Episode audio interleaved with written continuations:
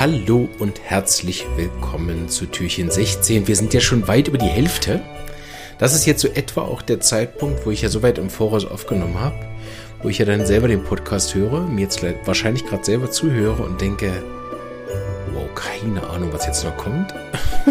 so, weil es so lange her ist. Ähm, ich äh, mache ja immer mit euch mit. Das merkt ihr natürlich nicht, aber ich höre mir selber die, die Fälle dann auch äh, immer an am Abend dann nochmal, wenn ich auch alle Kommentare gelesen habe, gedacht, okay, wie sind sie auf die Idee gekommen? Weil ich habe ja auch schon ein paar Mal gesagt, ich lerne ja auch, ne, wenn ihr dann Mittel schreibt, denke ich, ach Gott, wie ist sie darauf gekommen? Und dann lese ich es nach und denke, ja, stimmt, an der Stelle, oh, super, ne? Also es hilft mir auch, oder ihr tut mir einen riesen Gefallen, wenn ihr da so mitmacht. Nicht nur natürlich für die Sichtbarkeit auf Social Media ist es natürlich fantastisch, wenn ihr kommentiert, teilt, liked und all das, was man so machen muss, wenn man einen Podcast unterstützt. Ne? Aber ihr wisst, das ist für mich wurscht. Hauptsache es gefällt euch. Und das hören eh die Richtigen, egal wie viel da kommentieren. Das wird nicht besser dadurch, meiner Erfahrung nach. Ähm, aber äh, ich gucke mir das dann immer an, diese ganzen Tipps, und finde das äh, mega cool. Und äh, freue mich, dass ihr da so zahlreich teilt. Das weiß ich natürlich nicht, weil ich das jetzt gerade im November hier aufnehme. äh, ich habe natürlich keine Ahnung, ob ihr fleißig kommentiert habt, aber ich hoffe, dass ihr so gut mitgemacht habt wie die letzten Male. Und dann wird das ganz, ganz ein tolles Event. Ne?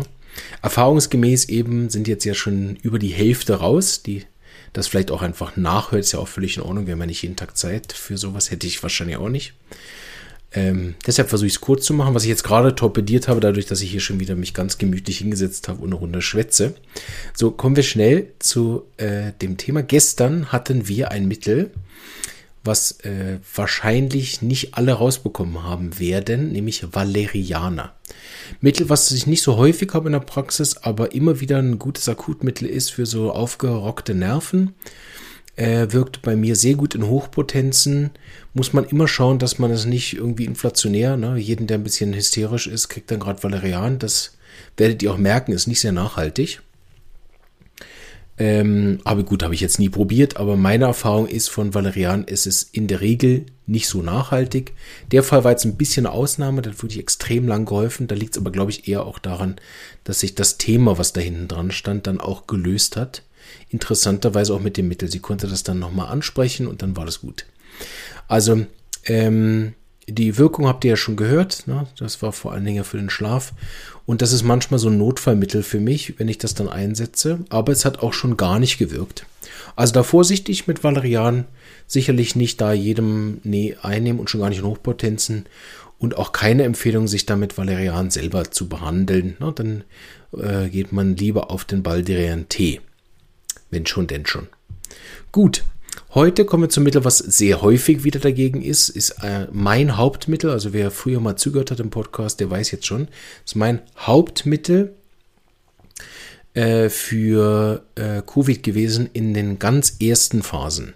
Also die ganz Anfangsphasen, wo noch gar nichts eigentlich klar war, aber ich schon die Praxis hatte mit einer riesigen Grippewelle. Also es war sogar noch davor. Ne? Also keine Ahnung, vielleicht war das auch alles nicht Covid, aber so diese Vor- Dezember 19, Anfang 20, wo wir so eine mega Grippewelle hatten, da war das mein Hauptmittel und auch dann in den ersten ganz offiziellen Covid-Wellen, wo dann auch alle ja getestet waren, da auch immer noch.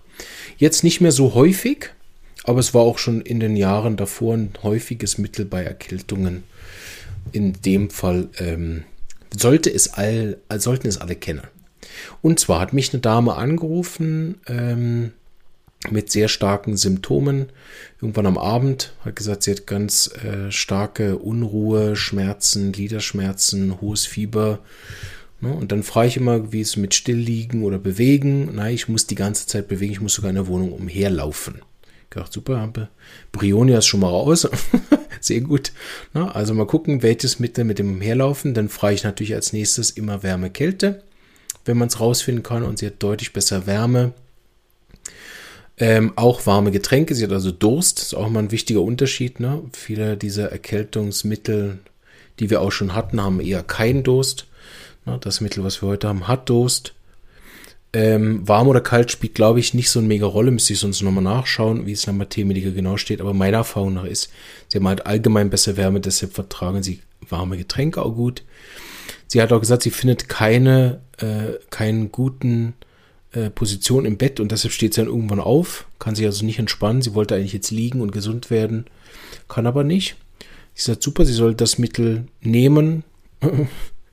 ah nein, ich habe noch was gefragt. Hier steht noch was. Ich habe gefragt, wie an den Stellen, wo sie Schmerzen hat, vor allem Gliederschmerzen, so Oberschenkel waren betroffen und Rücken.